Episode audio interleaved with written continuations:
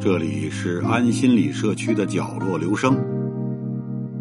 我们为一亿个需要安静倾听的角落而读。一个人的时候，正适合静静的听。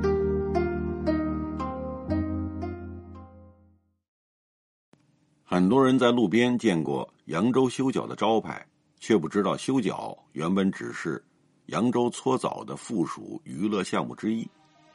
在今天扬州、上海的一些老式澡堂里，依然保留着搓澡修脚的一条龙服务。身体洗干净了，脚指甲也泡软了，修脚师傅缓缓掏出十八般兵器，帮您修脚，还监制灰指甲、甲沟炎。不只是扬州、上海的澡堂，甚至在洗浴天堂东北。最好的搓澡修脚师傅都是扬州来的。扬州市下属仪征市，有个普习镇。二零零八年，这里三点六万人口中有八千多人在外地搓澡为生，占了全镇实际劳动力的一半以上。镇里的田围村，因为全村四百多户人家几乎都在大连干过搓澡，所以被称为大连村。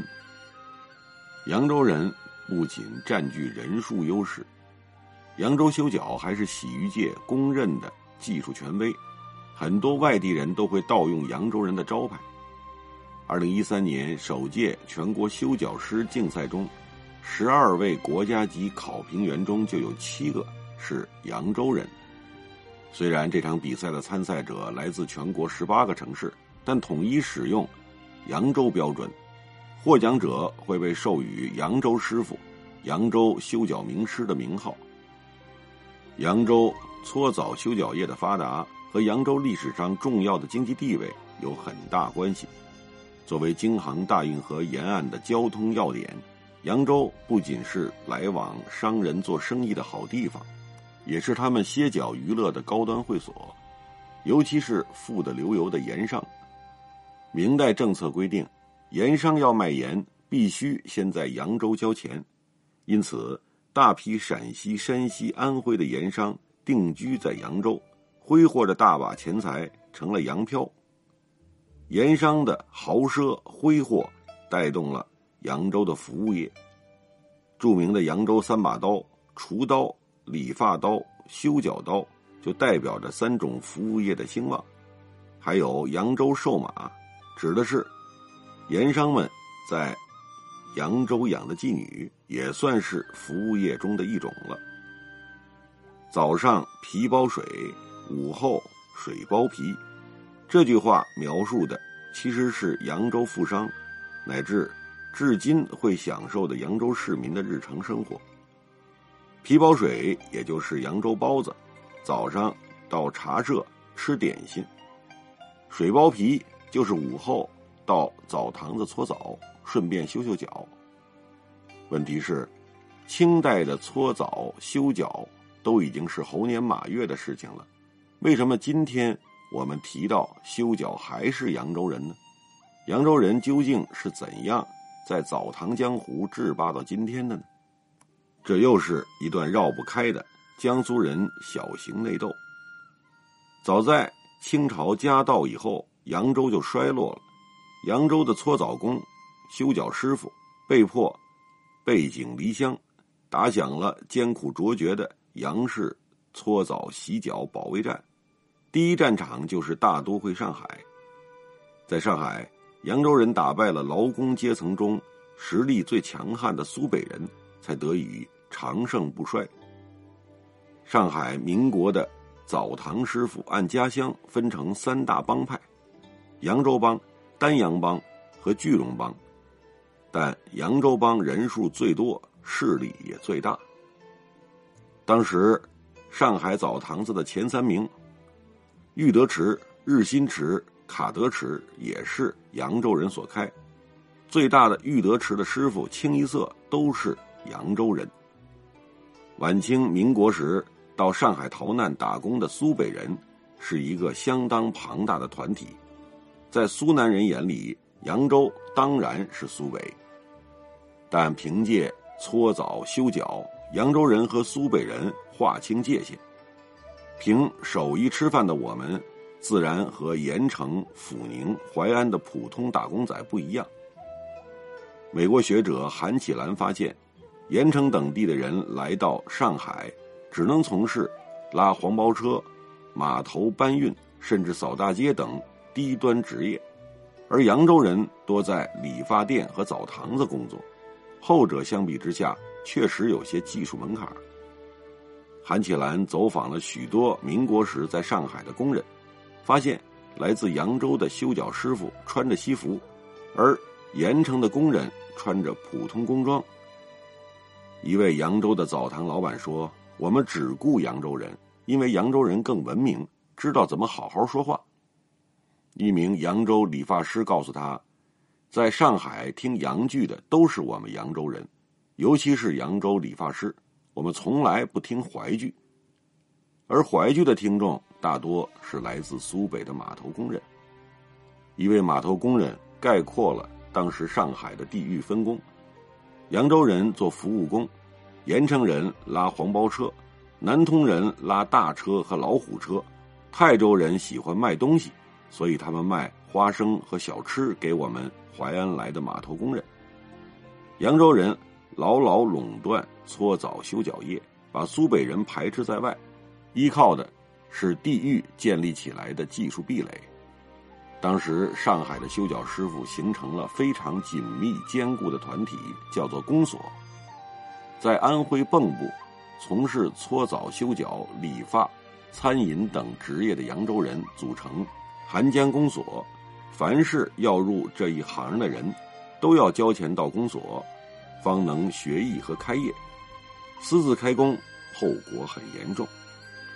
扬州的搓澡老师傅江松明回忆自己少年到上海学手艺，就需要先交大米两担和二十块钱给澡堂师傅，当了两年学徒工，一边给师傅干活一边学。而他的师爷，扬州老乡魏长荣。是上海十几家澡堂的千脚包堂，就是承包人。这十几家的师傅工艺都归他管。你想他会雇哪里人？毫无疑问，这些澡堂子已经是个扬州帝国了。除了上海蚌埠，扬州人还沿着长江上溯到湖北等地。例如，汉口的第一家正规理发店就是扬州人赵金洲。在一九一三年所开，宜昌的御史界，扬州人组成下江帮，占据半壁江山。虽然搓澡修脚也是体力活但扬州人有自己的优越感。不过这种优越感只能用来面对苏北人。可惜的是，扬州搓澡修脚的江湖地位，如今还是衰落了。试问？如今有点消费能力、做大保健的年轻人，有几个想在会所里接受中年大叔大婶的服务？跟不上时代需求，扬州师傅们退到了城市的小巷，绿地白字，简简单单，“扬州修脚”四个字，低调沉稳、内敛大气，价格不贵。修脚师傅呢，拿手绝技，肉上雕花，也能让你爽到不想回家。二零零四至二零一四十年间，扬州的御史从约五百间倒闭到一百五十余间，八十余间老字号御史只剩下了七家。御史客户多是附近的街坊邻居，水电租金等成本升高，但是很难涨价，难以支撑。从清末就开始营业的永宁泉御史。每天还能接待三四百人，但是利润很低。老板夫妇说，他们每年的收入只有不到六万元。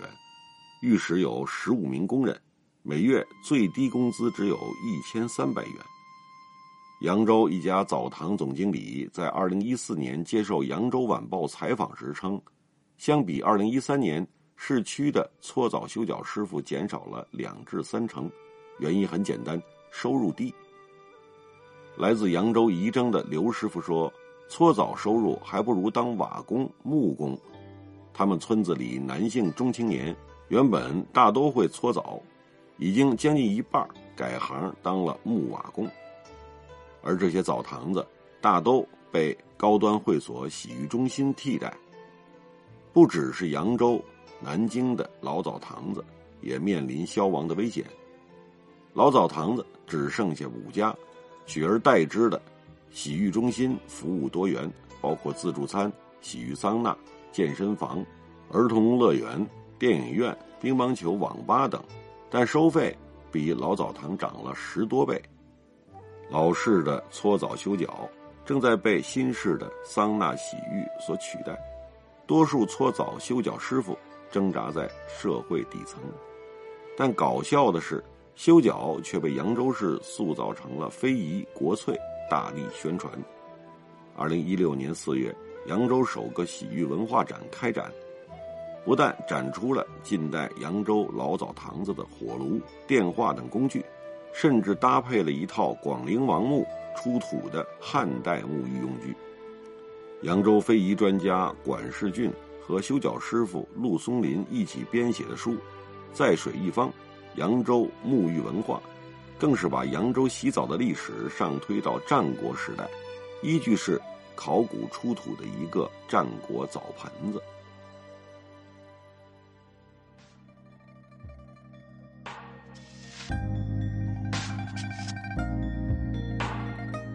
上为您朗读的是选自公众号“浪潮工作室”上的一篇文章，谢谢来自每个角落的慧心倾听。